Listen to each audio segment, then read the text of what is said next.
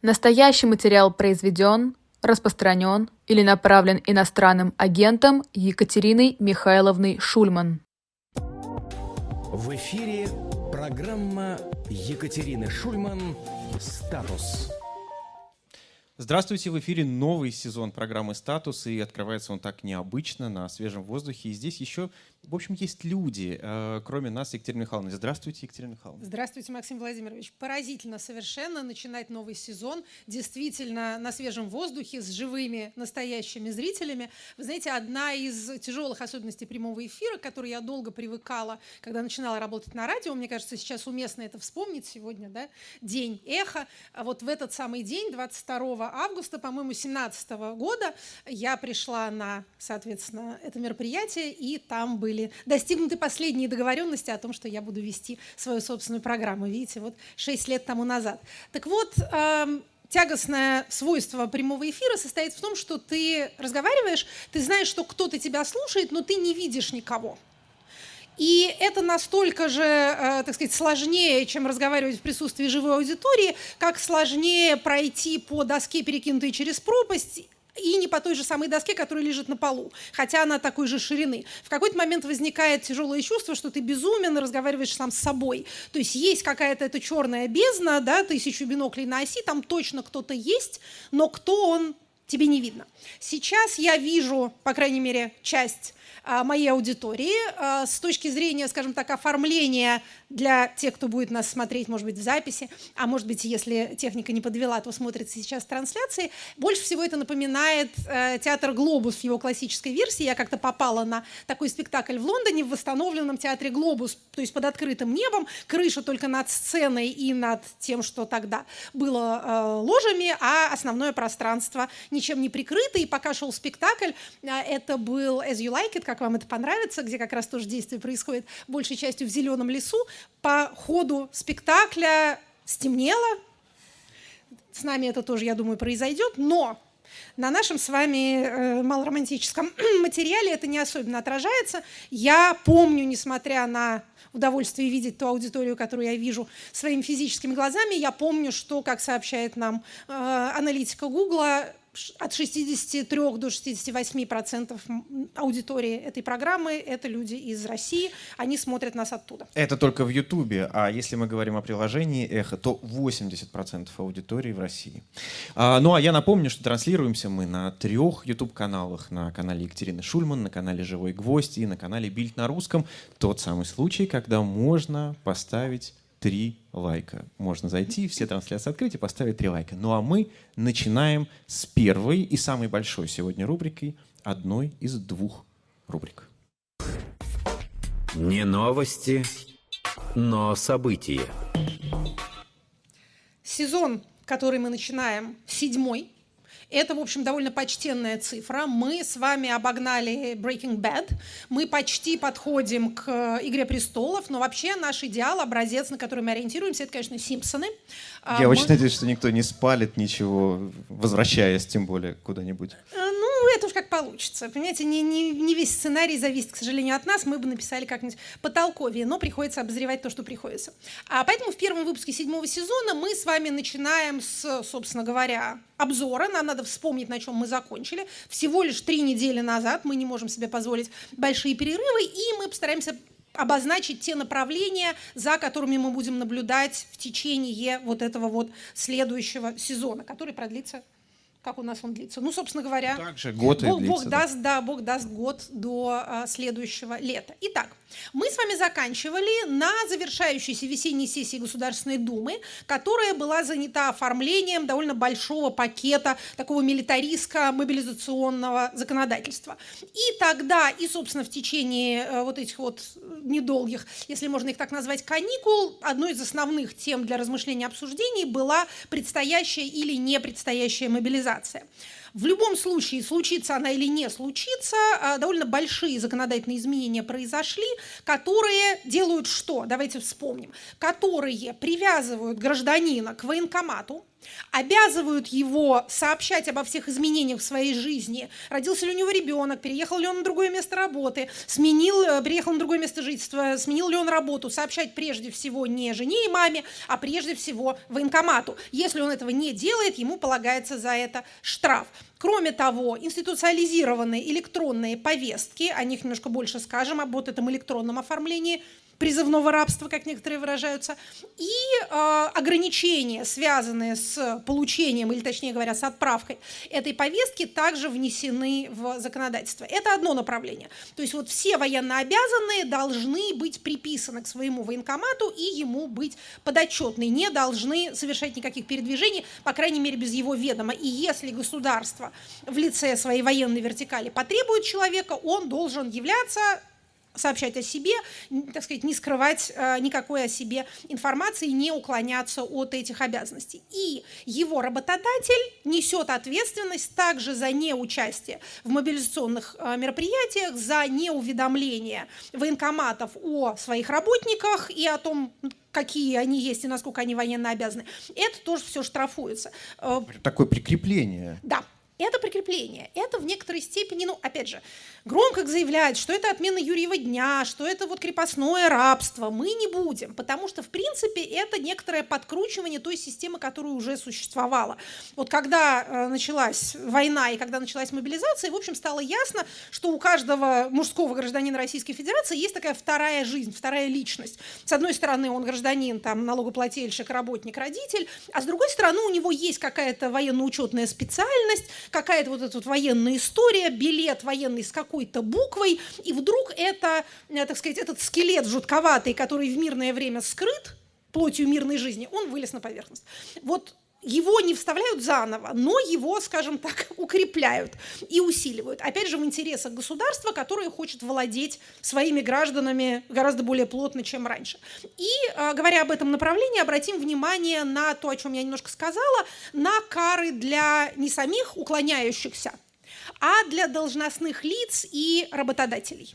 То есть мне кажется, и я, честно говоря, не вижу, какие тут могут быть другие версии, появление этих статей в Кодексе об административных правонарушениях говорит о том, что во время вот предыдущей, так сказать, высокой волны мобилизации в прошлом сентябре имел место саботаж имел место саботаж достаточно распространенный и достаточно чувствительный для того, чтобы законодатель, в данном случае это Министерство обороны, действующее через а, своих депутатов в Думе, а, озаботился этим вопросом и решил, что за такое в следующий раз надо будет наказывать. Это одно направление законотворчества. А вот о втором направлении мы скажем уже после рекламы. А у нас еще есть реклама. Конечно. Очень Настоящий хорошо. статус. Очень хорошо. Итак, мы посмотрим рекламу, после этого вернемся, хотел сказать, в студию. Сюда вернемся. Итак, об одном законодательном пути до рекламы сказали. А что же за второй такой путь? Второй, мы пойдем другим путем. Да, мы пойдем, мы пойдем тремя путями сразу. Это, собственно говоря, э, анализ этих трех путей должен нас подвести к ответу на роковой вопрос, будет мобилизация или не будет. Итак, второй путь состоит в следующем. А, законодательно расширяется возможность заключения контракта. Контракт делается, контракт с Министерством обороны делается для гражданина все более и более легко заключаемым и все более и более трудно расторжимым. То есть мысль понятная. Давайте мы не дадим уволиться тем, кто сейчас находится на службе. Во-первых, мы не дадим ему уволиться, поднимая верхнюю планку возраста. Это было сделано в несколько а, приемов. Это было сделано отдельно для Минобороны, отдельно для других силовых структур и для Росгвардии. То есть и возраст пребывания в запасе, и возраст пребывания на службе повышен. То есть если вы надеялись дослужиться до каких-то годов а, почтенных и уйти, то нет. Все время вы, вы пытаетесь допрыгнуть до этой планочки, а эта планочка у вас над головой а, уходит все выше и выше и ограничения на заключение контракта, связанные с возрастом, с наличием образования, с э, временем, которое вы прослужили, постоянно снижались. То есть таким образом у нас расширяется пул тех людей, которых мы можем либо принудить к контракту, это прежде всего срочники, а, и тех людей, которые никуда от нас не денутся, это те, кто уже находится на службе. Мы напомним, что для всех, вообще для всех людей, находящихся на контракте, невозможно его одностороннее расторжение в период мобилизации. Период мобилизации объявлен указом президента президента 21 сентября прошлого года, поскольку нет никакого другого указа, то этот период продолжается. Поэтому, кстати, когда мы с вами говорим, повторяя за официальными спикерами, будет мобилизация, закончилась мобилизация, да, объявлена мобилизация, мы немножко попадаем вот в эту преднамеренно расставленную ментальную ловушку. Мобилизация объявлена, она идет, она не заканчивалась. Этот э, правовой статус касается самых неожиданных людей, например, людей, которые работают в клубе ЦСКА. Они тоже считаются находящимися на контракте с Минобороны, они тоже не могут уволиться по своей собственной инициативе. Это э, вот такое расширение, скажем так, э, расширение этих рамок. Далее, в той же папке, в том же направлении у нас лежит значит, повышение возраста призыва.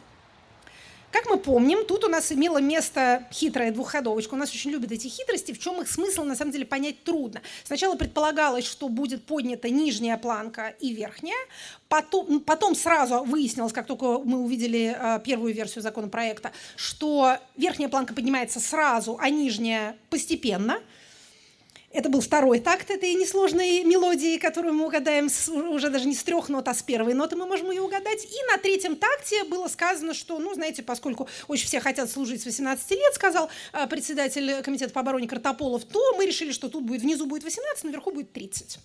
Эта замечательная норма вступает в действие с 1 января следующего года, 24 Почему это важно? Это важно, потому что что главное происходит осенью? Осенью происходит осенний призыв. Что главное происходит весной? Весенний призыв. Такие у нас теперь, так сказать, такой календарь. Единственные новости – парад и мордобой, как в известном стихотворении Саши Черного. Так вот, значит, смотрите, что у нас с э, призывом? Это тоже важная вещь, потому что э, система не может делать несколько вещей разом. Она, например, не могла в 22 году проводить одновременно призыв и мобилизацию, поэтому срок призыва был сдвинут на месяц. Весенний призыв 23 года прошел по графику с 1 апреля по 15 июля. Далее нам с вами предстоит с 1 октября по 31 декабря призыв осенний. Пока он стоит на месте, но он стоит на месте, что называется, теоретически. Он объявляется указом президента. Указ президента мы ждем он должен появиться, ну, наверное, в сентябре. Пока он не появился, мы можем утверждать вот это все только приблизительно. Если появится указ, и в нем будут вот эти даты, скажем так, вероятность того, что активизация мобилизационных мероприятий не состоится этой осенью, повысится.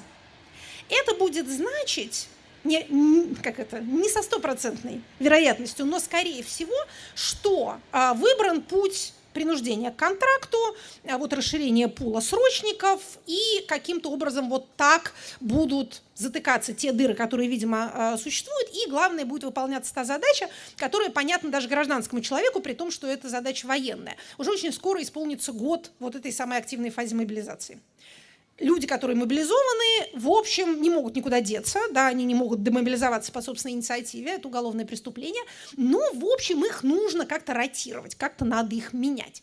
Можно, в общем, не менять. Я подозреваю, исходя из того, как вообще у нас административная машина работает, что будут смотреть по ситуации. Тех, которые уже совсем там на ногах не держатся, будут стараться отправлять домой. Тех, кто вроде не ропщет, ну пусть они еще посидят.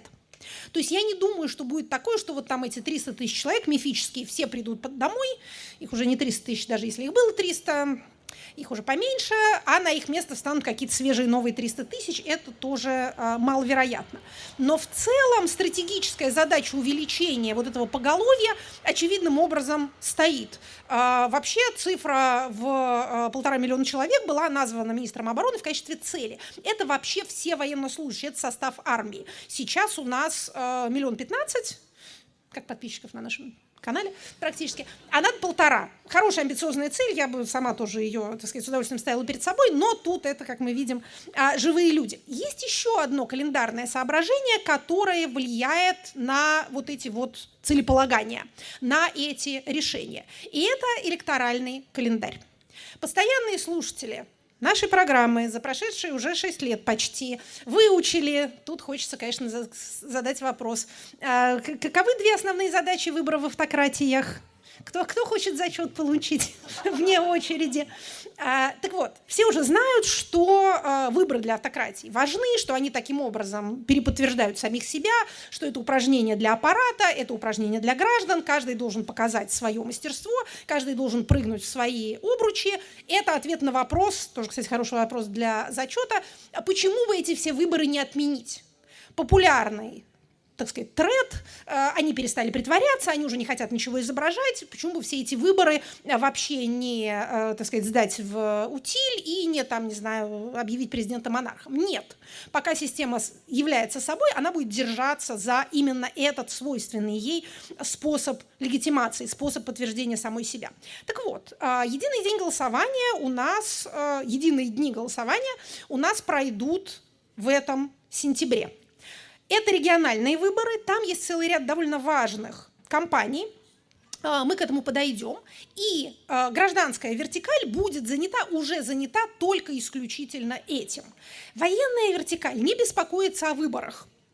Гражданская не беспокоится о войне. Точнее говоря, гражданскую вертикаль война раздражает.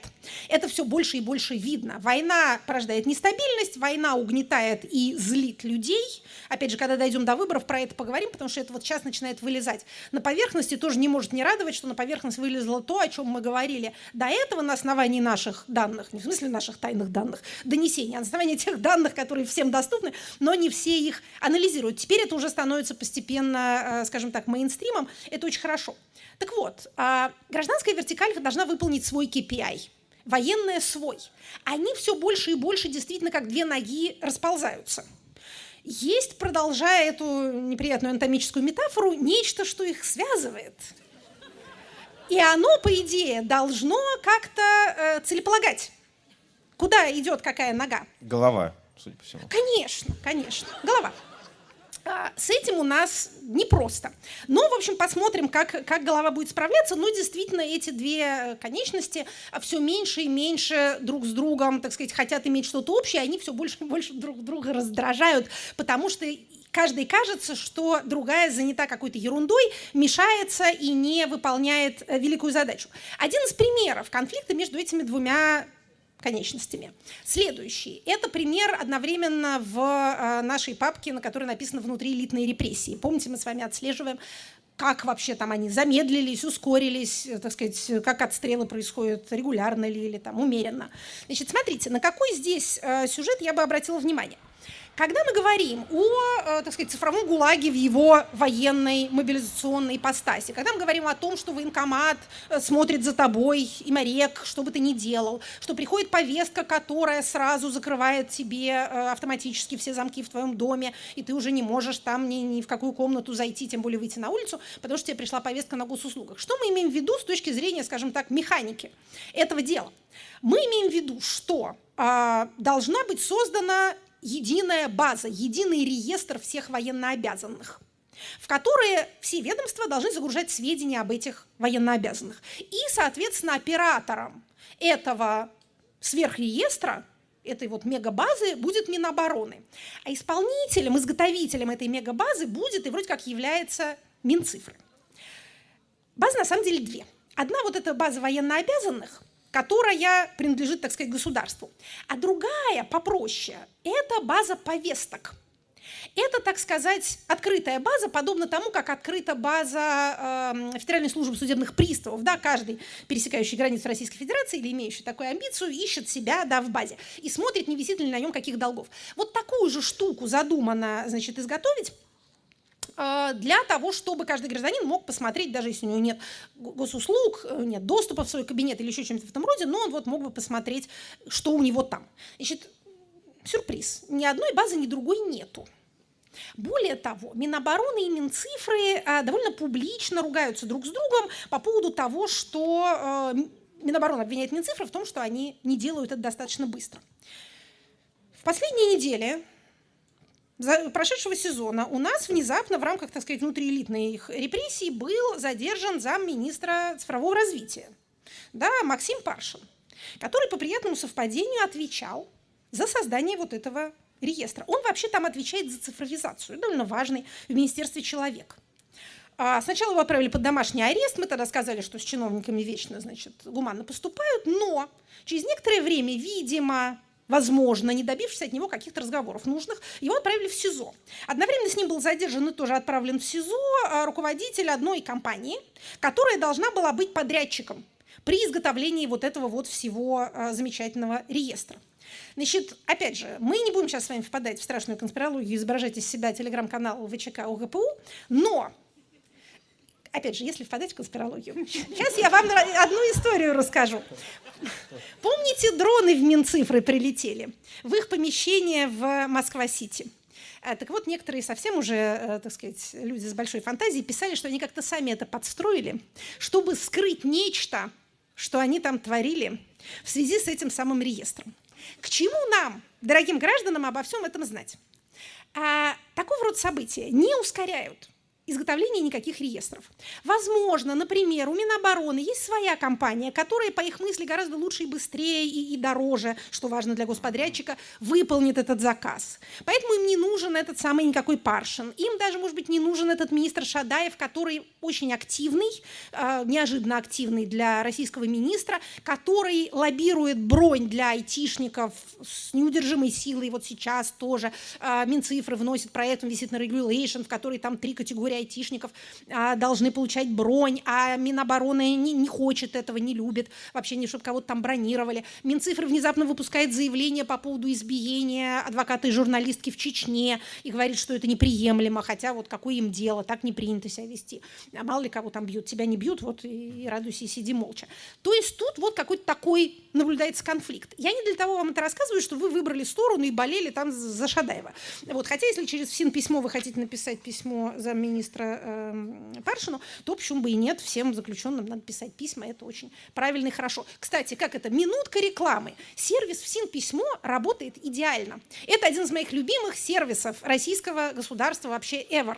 Я надеюсь, что вы тоже как всякие порядочные люди, пишите письма, да, пишите, это надо, это очень необходимо делать, это э, делает жизнь заключенных, во-первых, веселее, во-вторых, безопаснее. Так вот, работает вообще просто как часы. Денежка небольшая, можно заплатить за то, чтобы тебе ответ пришел, можно фотографию подгрузить, за это отдельные там 50 рублей с вас возьмут, а можно и э, за пределами Российской Федерации тоже этим всем пользоваться. Так вот, но цель моего рассказа несколько не в этом.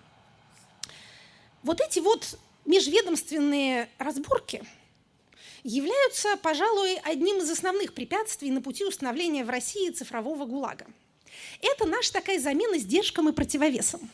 Замена, конечно, та еще. Песок – плохая замена овсу, как известно. Но в отсутствии политической конкуренции, гражданского контроля, парламентского контроля, очень хорошая вещь, если была бы, а в отсутствии давления общественного мнения, вот это вот стремление отобрать подряд у соседа путем посадки его заместителя препятствует выполнению этого самого подряда. Это пока, в общем, скажем так, для граждан скорее хорошо, чем дурно. Но а, я бы тут особенно не обманывалась. Опять же, в другом художественном произведении «Властелине колец», если помните, когда Фродо с Сэмом уже идут по Мордору и смотрят, как там какие-то орки, два отряда напали друг на друга и друг друга перерезали. И Сэм говорит, слушайте, вот если бы такая любовь и дружба пошла бы по всему Мордору, нам бы легче тут жилось. На что Фродо ему отвечает, ты не думай, если бы они увидели нас, они бы тут же позабыли про свои внутренние противоречия. Это тоже правда.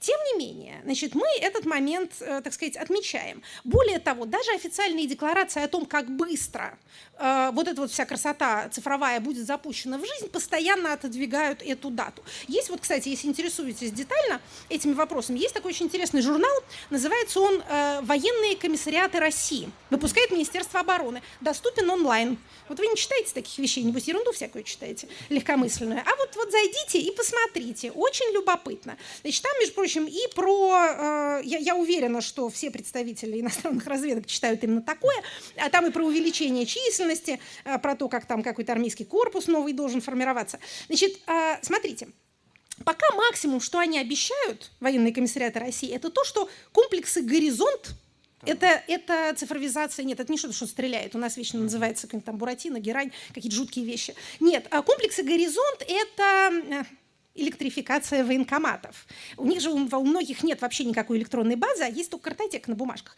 Так вот, цитирую, все комплексы «Горизонт», поставленные в военные комиссариаты в 23 году, должны быть введены в эксплуатацию не позднее 25 ноября текущего года, то есть 23-го, понимаете, да?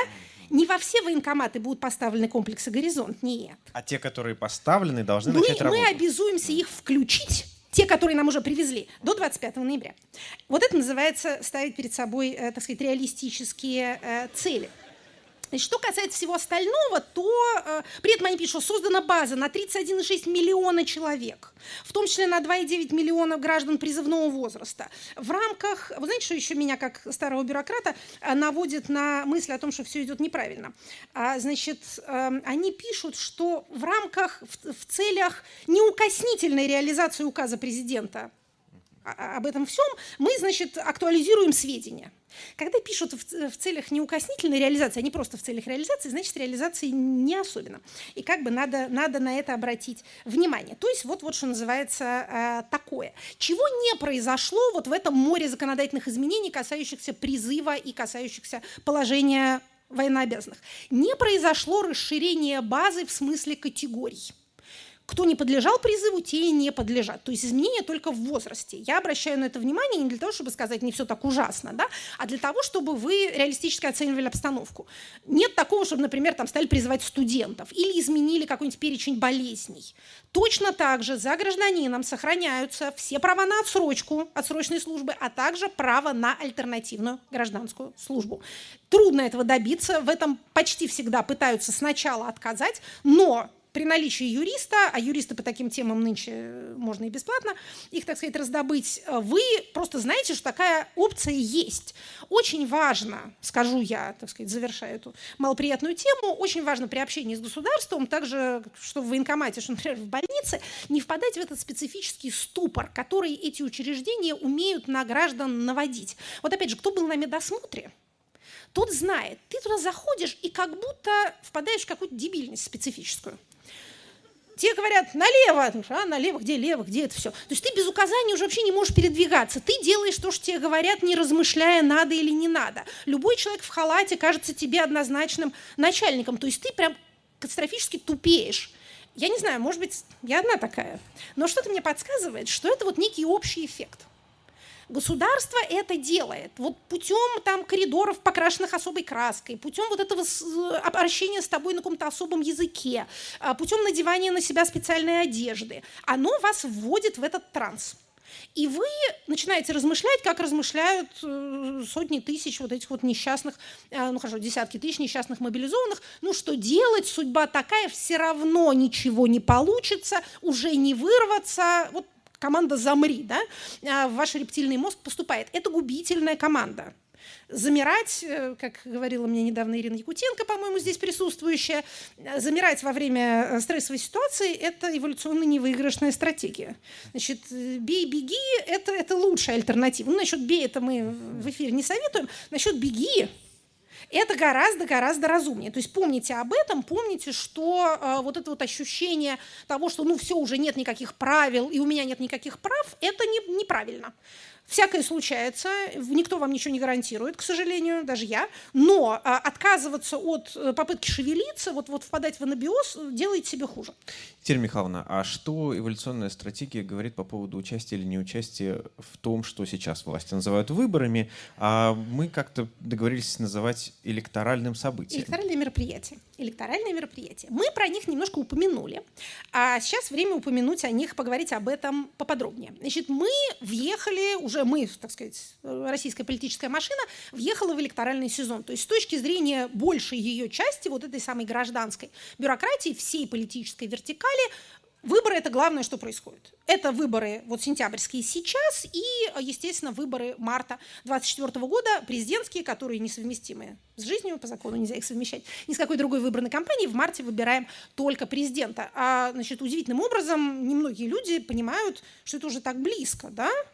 Ну, опять же, не хочется сейчас, сегодня говорить, что уж небо осенью дышало, да, реже солнышко блистало, но 23-й год, вот он уже, уже все, да, там март, раз, два, три, январские праздники пройдут, и вот уже и э, президентская кампания, а машина наша тяжелая, большая, неповоротливая, э, едет только в одну сторону, как фольклорный китовраз, сворачивать не умеет, ей легче, так сказать, остановиться и умереть, чем, чем повернуть куда-то, и, в общем, ей действительно надо проделать довольно большую работу. Разговоры о том, что, еще раз повторю, это перестало быть важно, все равно все нарисуют, говорится людьми, которые мало что соображают, никогда не видели вообще никакой структуры, не то, что не организовывали выборов, но и не голосовали. Опять же, как говорил э, Остап Бендер Кисе Воробьянинову на его предложение ограбить мадам Грицацуеву, технику этого дела знаете?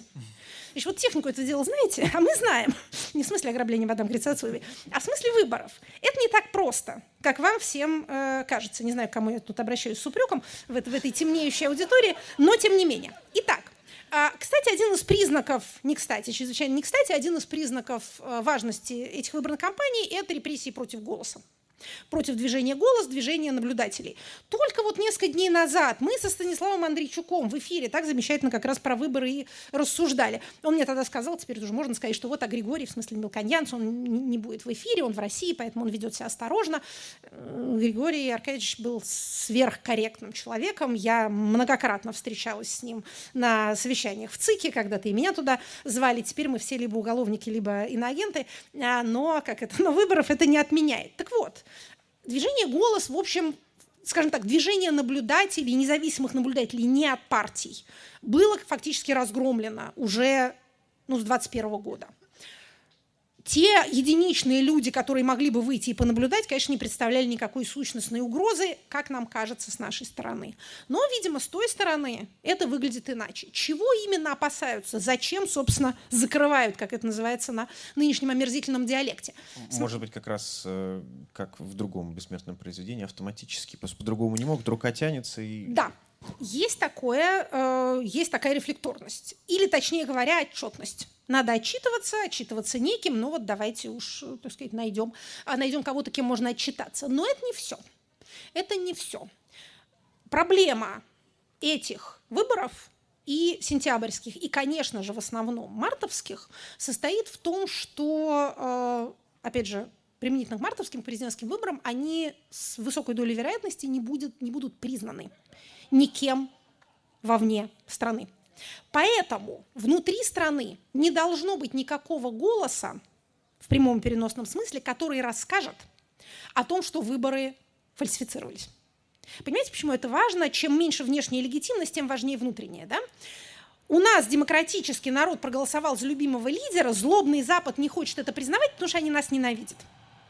А у нас такое народное единство, что о каких вы говорите фальсификациях, зачем они нам нужны? У нас сплочение – ну, слушайте, Пескова, да, он эту арию исполняет довольно регулярно, он сейчас из отпуска выйдет и опять исполнит. Почему, собственно, вот там злобный корреспондент Нью-Йоркера, э, Нью-Йорк Таймс исказил его слова, когда он сказал, что 90% у нас за а, президента? Он что имел в виду? Он это все время говорит, что корреспонденту, что не корреспонденту. На фоне специальной военной операции сплочение народа достигло такого уровня, который вообще никто никогда не видел. Для того, чтобы поддерживать эту замечательную легенду, нужно, чтобы не было ни одного dissenting voice, ни одного голоса ни в каком смысле, который говорит что-то другое, причем не изнутри страны, а не извне. Мы с вами тоже будем получать информацию, мы будем ее анализировать. Шпилькин не дремлет, Гаус не спит. Но когда есть кто-то... Гаус спит, но дело его живет. Дело его живет. Протестую, Гаус бессмертен. Я не сказал, что он... Ну да. Он спит, но, но в тяжелый для народа момент он просыпается. А как знаете в этих легендах о короле Артуре. Так вот, а, не должно быть людей, которые вот говорят, я был, я был на участке, там черти что э, творится. Вот поэтому необходима вот эта вот, э, так сказать, э, унификация, скажем так, пространства. Почему это еще более важно, чем дольше продвигается спецоперация, чем ближе выборы. Смотрите, а, Компания 23 года, которая вот уже вовсю идет, э, тоже нам показывает много интересных социологических фактов, о которых мы знали по опросам, но теперь мы, так сказать, еще лучше в два раза больше сена для своей коровы можем заготовить, исходя из того, как идет кампания. Смотрите, ведь в случае с авторитарными выборами да, э, результат э, известен, Последствия неизвестны. Поэтому то, что нам нужно узнать, мы узнаем не из результатов выборов, а по ходу кампании. мы видим, что ни в какой пока компании, которую мы наблюдаем, размахивание СВО не происходит, либо если оно начинает происходить, то оно не приносит электоральных успехов. Что я имею в виду? Много было разговоров о том, что участники СВО будут кандидатами, что они все станут депутатами, что они вот как в вузы а, пройдут по квоте, так они и в Думы разные пройдут по квоте. Что мы видим, что называется, на практике? Ни на праймерис «Единой России», ни сейчас среди кандидатов, а у нас а, на самом деле несколько десятков а, компаний и в законодательное собрание, и а, губернаторских идут по России – мне все время присылают, мне все время что-то присылают. Вот в качестве подтверждения того, что вот смотрите, люди с, э, так сказать, линии боестолкновения попадают э, сразу на избирательные участки, мне присылают одного единственного кандидата из поселения под названием Шахты в Ростовской области. Я уже видела его 10 раз. Значит, спасибо, дорогие слушатели, не присылайте мне его, я на него уже налюбовалась.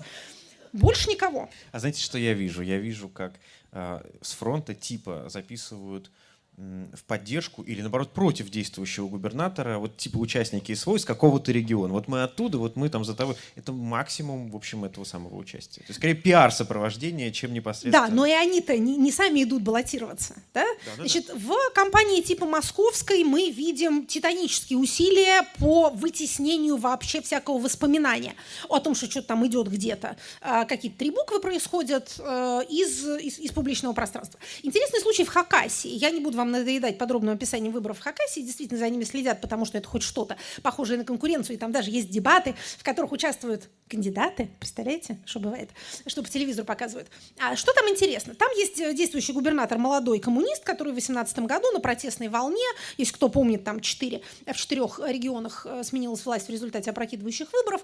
А, так вот, он борется за переизбрание. Коновалов. Коновалов, Валентин Коновалов, да. И ему прислали конкурента, единоросса по фамилии Сокол, который приехавший э, как-то вот строил, начинал строить свою компанию на том, что он вот такой весь СВОшник. Какой он был СВОшник, понять было, в общем, трудно, но тоже он куда-то съездил, где-то фотографировался и ходил в чем-то таком смутно, э, таком вот, э, ну не то что прям военном, но в чем-то таком маскировочном. Через некоторое время, буквально через несколько недель этой всей активности, э, выяснилось, что разрыв между ним и Коновалом увеличивается, у Коновалова прибавляется рейтинг. А у этого товарища начинает теряться то, с чем он приехал из Москвы. При том, что вы понимаете, да, Хакасия абсолютно бедная республика. А, этого Коновалова там всячески травили за то, что он победил единоросса в 2018 году. Логика для избирателя дотационного региона, логика «мы не можем себе позволить голосовать против Москвы, она уморит нас голодом», очень валидная. Поэтому, в принципе, этот «Сокол» мог бы рассчитывать на поддержку, так сказать, бюджетников, которым он явно или неявно говорит, ну вот с вашим коновалом вы намучаетесь выбивать дотации, а я вам денег привезу. Ну, как бы хороший аргумент.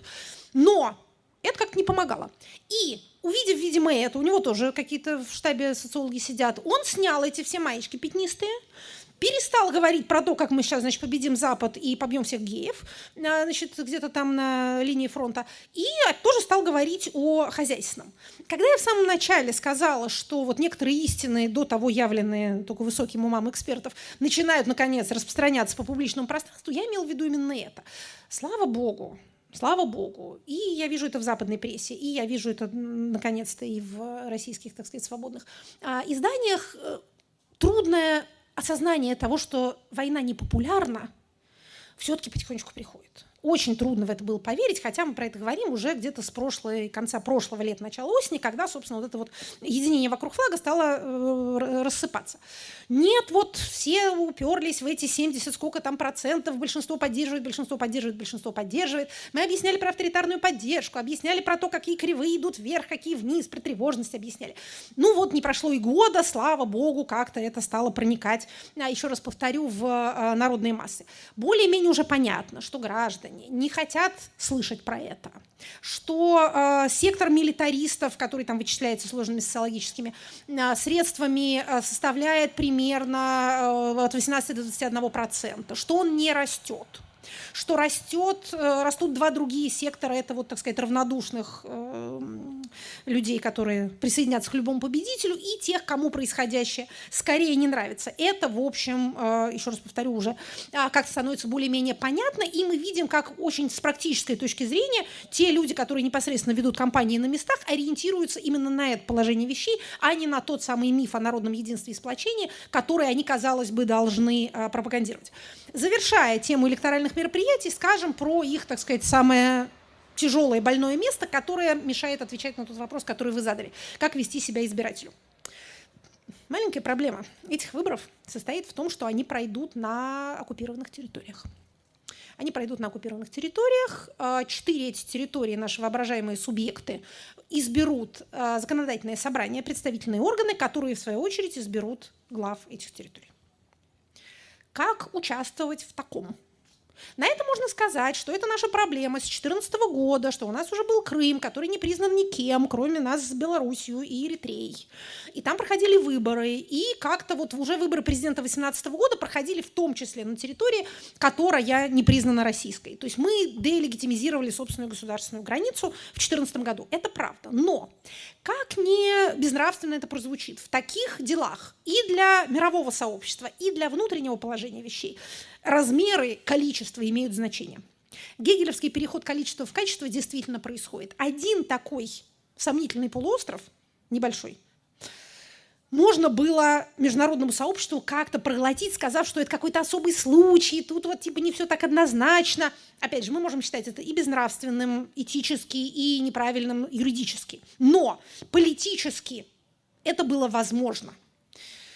Один олень – случайность, три оленя – тенденция, пять оленей – уже совсем тенденция. То есть на это не, как-то не закрывать глаза, не говорить, что это мелочь на фоне остального уже невозможно. Причем Крым был, по крайней мере, территорией, на которой было стационарное население, то есть люди сидели, не бежали. И э, территория эта контролировалась российской администрацией. Она имела там списки избирателей, там, кто где живет, имела возможность участки э, там э, устанавливать, и, соответственно, люди приходили голосовали. Опять же, это было неправильно с точки зрения международного права, но это было административно исполнимо. Тут мы имеем дело уже со следующей стадией этого безумия. Территории не контролируются физически, на них живет неизвестно кто, неизвестно сколько.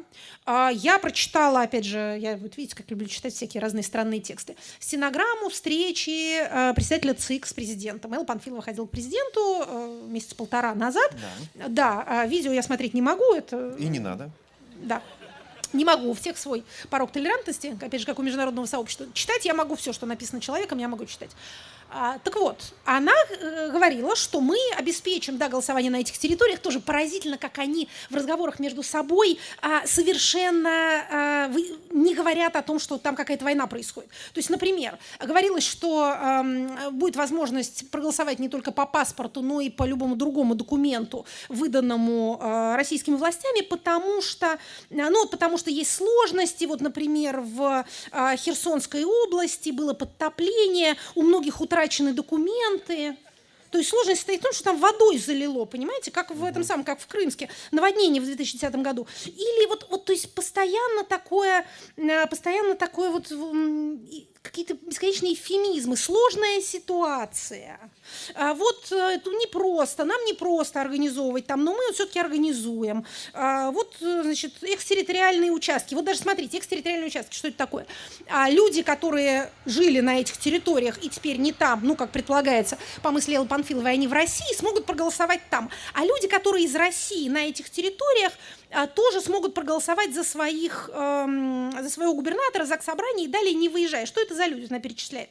А, чтобы, э, для того, чтобы там могли проголосовать люди, там, вот, вот там, там, где-то там, а, из других регионов России, строители, медики, военнослужащие – то есть, понимаете, да, там строители, медики работают на этих территориях, строят там, лечат, но им же надо проголосовать? Ну и какие-то военнослужащие тоже, ну, может быть, они там, не знаю, охраняют что-нибудь. То есть, вот, понимаете, нету, никакой войны нету, это вам, вам померещилось вообще, и более того, вы дискредитируете даже мыслями об этом. А, значит, э, президент спрашивает ее, я понимаю, люди, которые там находятся, там находятся люди, они там как-то находятся, вот потерялись, а теперь находятся. Электронное голосование на них тоже распространяется. Элла Панфилова отвечает, нет, там пока нет, там же очень сложно. Мы туда тоже проводим газ-выборы, но стопроцентно сейчас тоже нельзя. Там сложно очень. А, но мы справляемся. Значит, электронного голосования там не будет. А почему бы вдруг? Как удобно было бы. А в других местах оно будет. Оно будет в 34 регионах, в том числе Москве и Московской области.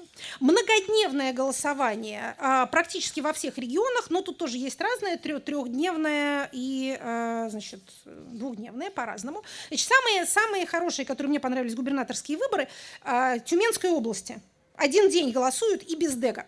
В Омской области губернатор выбирают, правда, два дня, но Дега тоже нет. Так что если вы оттуда, то э, наверняка можно голосовать. К чему это все нас приводит? Очень трудно иметь э, связанную цельную стратегию на, во время выбранной кампании, которая имеет целью легитимизировать незаконно захваченные территории. Давайте уж смотреть правде в глаза. Поэтому ну вот опять же Навальный, кажется, про это написал, и я думаю, что это единственный разумный подход. Можно смотреть только ситу- ситуативно. Что у вас выбирают? Значит, при этом вы должны иметь в виду, что если вы выбираете там свое невинное городское собрание э, какой-нибудь области, то вот эти вот медики и строители, находящиеся где-то там, за него тоже смогут проголосовать. А как они проголосуют, вы узнаете только, так сказать, потом.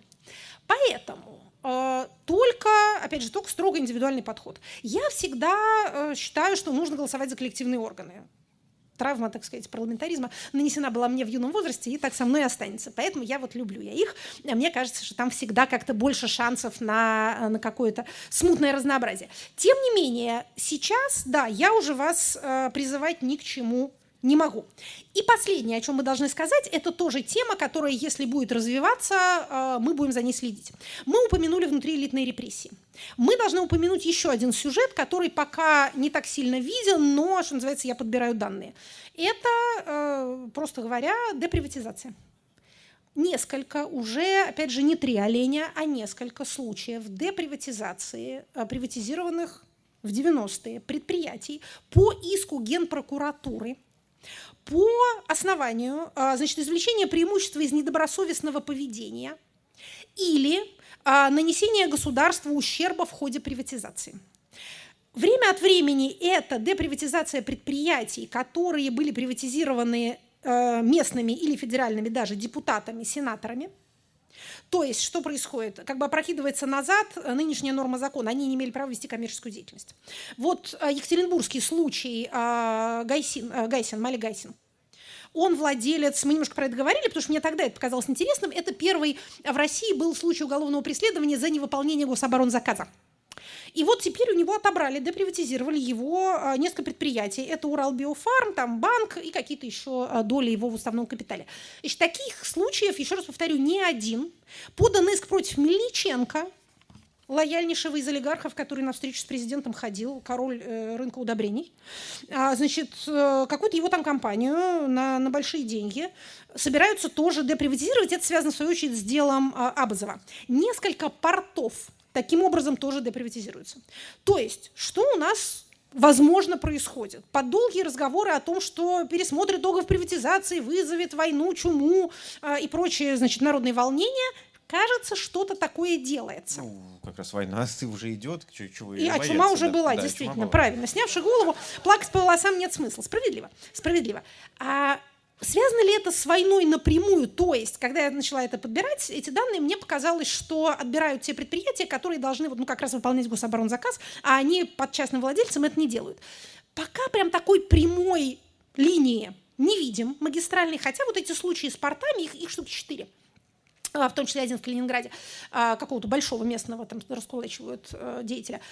Возможно, это связано со стремлением под шумок передать другим собственникам. Возможно, главным выгодоприобретателем будет Ростех. Он обычно появляется в каких-то таких историях. Возможно, это э, действительно стремление сделать государственными те предприятия, которые работают на войну. Но давайте следить, что называется, за этим, потому что никакого перевода экономики на военные рельсы, в том смысле, в каком это, так сказать, в рамках Глазевской доктрины мечтается, или о чем бедный Стрелков говорил, пока не сел все время, не происходит. Но вот такие штуки происходят происходят.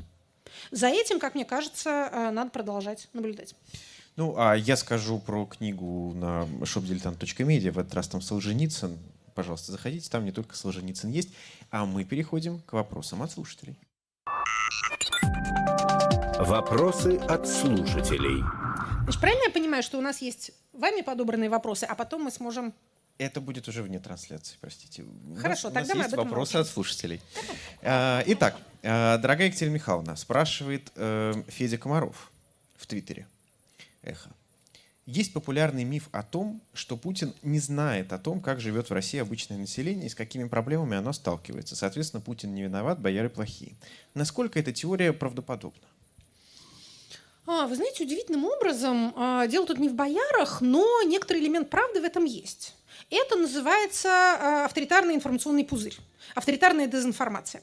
Это свойство всех автократий. Они создают систему, которая поощряет лояльность, а не компетентность. Соответственно, поощряются те, кто приносит начальству те новости, которые оно начальство хочет услышать. Таким образом происходит отсев. А, соответственно, усиливаются вот эти вот худшие черты. В некоторой степени это всегда происходит с каждым человеком. Даже если вы не начальник никому, то за вас эту работу сделают информационные э, социальные сети. Они вам будут подбирать, так сказать, сообщения по вашим интересам, подтверждающие то, что вы и так уже знаете. Это наиболее комфортное для нас а, потребление информации. Если вы начальник хоть чего-то, если вы когда-нибудь чем-нибудь командовали, то вы это почувствовали на себе. А теперь представьте себе, что вы большой, прям большой начальник. И ваша возможность, так сказать, подобно Гаруну Аль-Рашиду, перевернув плащ наизнанку, выйти на улицу Багдада и посмотреть, как там живет простой багдадец, в общем, ограниченное. ФСО вас не пустит. Точнее, оно пустит вас, но каждый простой багдадец, которого вы увидите, будет тоже сотрудником ФСО. Поэтому далеко вы не а, уйдете. То есть в некоторой степени это, да, происходит. Более того, вот сейчас, э, если вы читаете какие-нибудь эти Z-каналы или хотя бы подборки и выжимки, делающиеся героическими людьми, которые их читают, то вы увидите, как после вот этих показательных а, арестов турбопатриотов они заткнулись, и позволяют себе только жаловаться, что, вы знаете, вот раньше кто-то хоть говорил о трудностях на фронте, а теперь никто не говорит о трудностях на фронте, а начальство докладывают о победах, а побед-то никаких типа тоже не происходит. А я, кстати, подозреваю, что даже наше представление о том, как там это контрнаступление идет или не идет, во многом не то чтобы сформировано, но на него оказывает влияние вот это вот, э, так сказать, заглаживание информационного пространства. Потому что тут Минобороны вполне, э, вполне выполнила свою задачу. В чем не прав вот этот тезис о добром царе, от которого все скрывают? Тут не, несправедлива вторая часть. Вторая часть состоит в том, что если бы он узнал, если к нему кто-нибудь пробьется и скажет, Владимир Владимирович, солнышко вы наше ясное, вам врут. На самом деле все не так. Он скажет, батюшки Света, вот это да, что же я тут сижу-то дурак. Сейчас мы все сделаем по-другому. Вот этого не будет. Он не жертва системы, он тут сейчас не имеет фамилии, это любой он, это любая вот эта вот, э, так сказать, эм, фигурка на вершине пирамиды. Он и есть система. Он формирует ее, и он сформирован ею. Поэтому это он устроил так, чтобы ему приносили хорошие новости. Это он способствует этому отрицательному отбору. Опять же, если хотите э, научное описание того, что я вам быстро рассказываю, э, «Диктаторы и визири», статья э, Сонина и Тризмана, который тут уже упоминался в качестве автора, о книге про spin dictators, про диктатуру обмана. Это все вполне-вполне изученная материя. Никто никого не обманывает. Все вот так специально все это устроили. Но, а, так сказать, карма, как нынче выражаются, состоит в том, что вот это информационное пространство побуждает принимать неправильные решения. Например, вторгаться на соседнюю а, территорию, думая, что это выйдет легко и весело, а получается не так. Я думал, будет хорошо, как пелось в известной песне, а вышло не очень. А, теперь вопрос из Инстаграма Эхо. Кстати, подписывайтесь. И тегайте, когда будете выкладывать фотографии. А, Екатерина Михайловна спрашивает вас о манчо. Я живу в Санкт-Петербурге и, воспользовавшись возможностью, подала документы на вступление в члены УИК. Меня приняли. Сейчас, слушая эфиры «Живого гвоздя» и других каналов, ведущих, которым я всегда прислушивался, у меня опускаются руки, потому что многие из них говорят, что участие в грядущих выборах в качестве избирателя, тем более в качестве наблюдателя или члена комиссии, абсолютно бессмысленно. Как найти мотивацию и отринуть мысль, что я буду участвовать в бессмысленной буфанате? Другие каналы слушать. Так кто же эти демотиваторы-то? Развелось их, прости господи. Все только демотивировать. Это вообще, как известно, работа сатаны. Э, говорить вам, что ваши усилия бессмысленны. Значит, э, ни, ни, никогда за последние лет 15 член УИКа единолично не мог изменить результаты выборов на своем участке. Но, значит, он мог свидетельствовать о происходящем и, по крайней мере, лечь спать с чистой совестью, сказав, что вот у меня – на моем участке подсчет был честным. А там, где он был нечестным, я это зафиксировал, и я против этого возражал. Сейчас каждый такой человек на вес золота.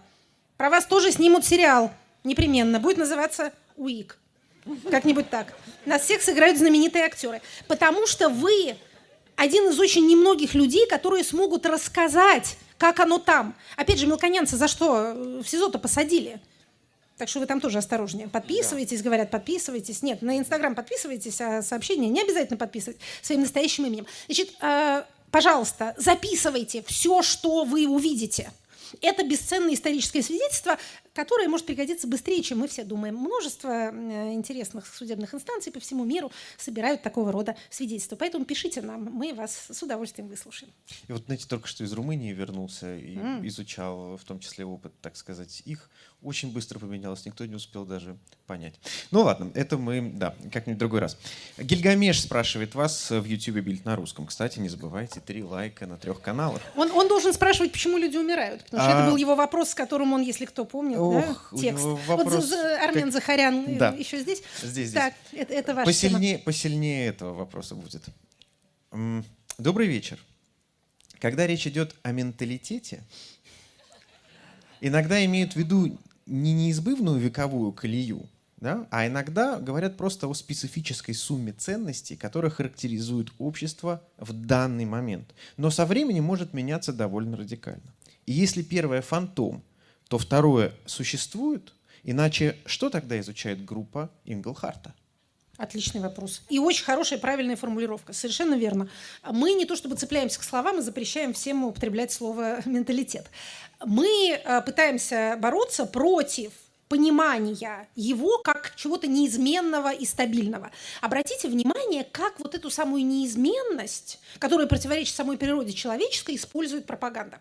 Если вы читали, а, по-моему, никогда столько людей не прочитало учебник истории, как в этом году.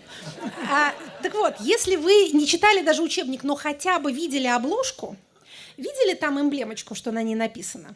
ДНК России. ДНК России. Значит, вот этот вот лучший друг наш Владимир Ростиславович Мединский со своей хромосомой лишней. Особый ДНК. Какой? Особый ДНК, особый, особый. ДНК, он, он так да. говорит. Да, не, у него еще хромосома какая-то да, была. Да, да, сказал, что у нас особый ДНК, потому что да, есть больше да. хромосом. Да. Вот что это такое? Понимаете, у нас э, не, не, не тех людей фашистами все время обзывают. Вот это биологизация социального и политического.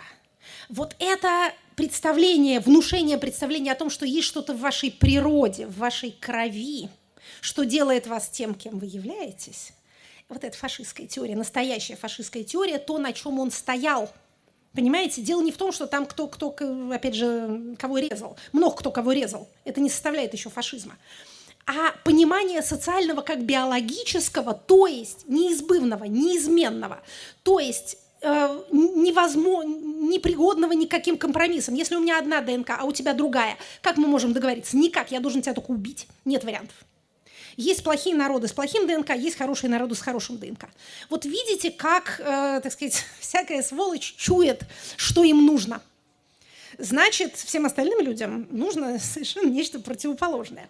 Сумма ценностей, совершенно верно, память Инглхарта, великого отца нашего, и всех остальных социологов, изучающих ценности. Действительно существует набор ценностей, характерен для определенного социума, сформирован историческими условиями, Склонен ли воспроизводиться? До определенной степени да, потому что опыт старших поколений передается младшим, потому что исторические условия не меняются мгновенно, и если похожее поведение привело к выживанию вчера, то, наверное, оно приведет к выживанию сегодня.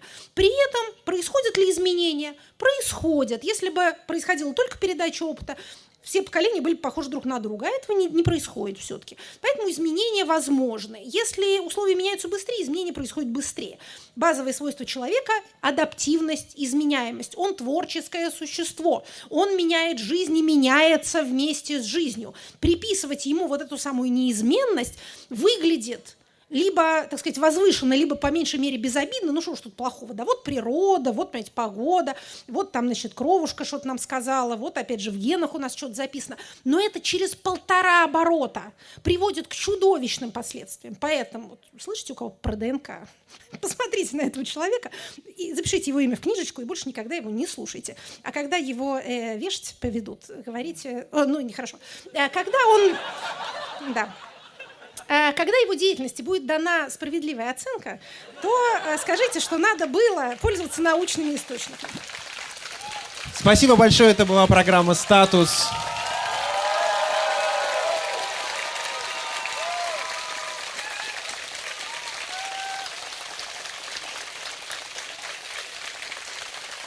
Не забудьте поставить три лайка этому видео на трех каналах. Всем пока!